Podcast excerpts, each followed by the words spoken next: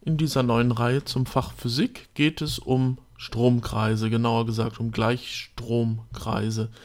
Und äh, damit wir uns richtig verstehen, möchte ich in dieser ersten Folge zunächst mal einige Bauteile einführen. Da haben wir hier als erstes einen Ohmschen Widerstand. Und äh, hier daneben sehen wir eine Bezeichnung 5 Kiloohm. Das ist äh, der Widerstand, den dieses Bauteil dann hat. Und äh, wie der Name Widerstand schon sagt, wird sozusagen dem Strom ein Widerstand entgegengesetzt. Und äh, dort entwickelt sich dann zum Beispiel Wärme äh, als eine Wirkung des elektrischen Stroms.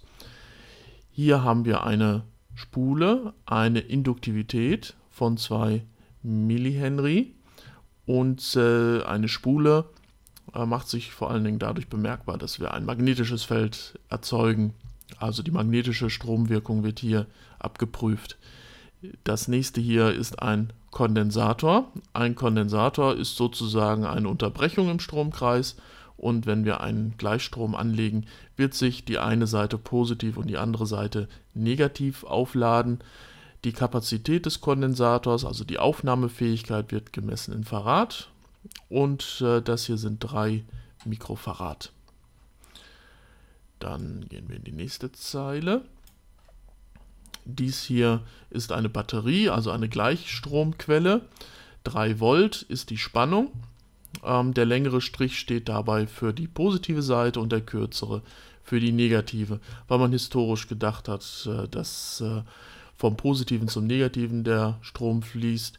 Äh, das ist heute noch die sogenannte technische Stromrichtung. Äh, die tatsächlich physikalische ist natürlich die Bewegung der Elektronen, also von Minus nach Plus. Dann haben wir hier eine Lampe, sozusagen ein kleines Leuchtmittel hier.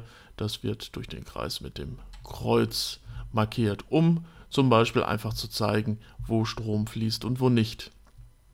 Die Richtung des Stroms können wir durch einen solchen Pfeil kennzeichnen und äh, wenn wir durch einen Schalter oder ähnliches eine Unterbrechung haben, ähm, wollen wir das auf diese Weise zeigen. So, hier sehen wir dann eine Wechselspannungsquelle. Da haben wir auch wieder die Spannung angegeben, hier 110 Volt. Und äh, die 60 Hertz äh, sind die sogenannte Frequenz, also wie schnell dieser Strom oder diese Spannung hin und her wechselt, hin und her schwingt. Dahinter ist noch ein Widerstand in diesem Fall dargestellt. So, ähm, hier haben wir dann nochmal ein zweite, eine zweite äh, Wechselspannungsquelle, hier kombiniert mit einer Induktivität. Also man kann einfach die Leitung sozusagen durchziehen. Die Striche sind immer die Leitungen.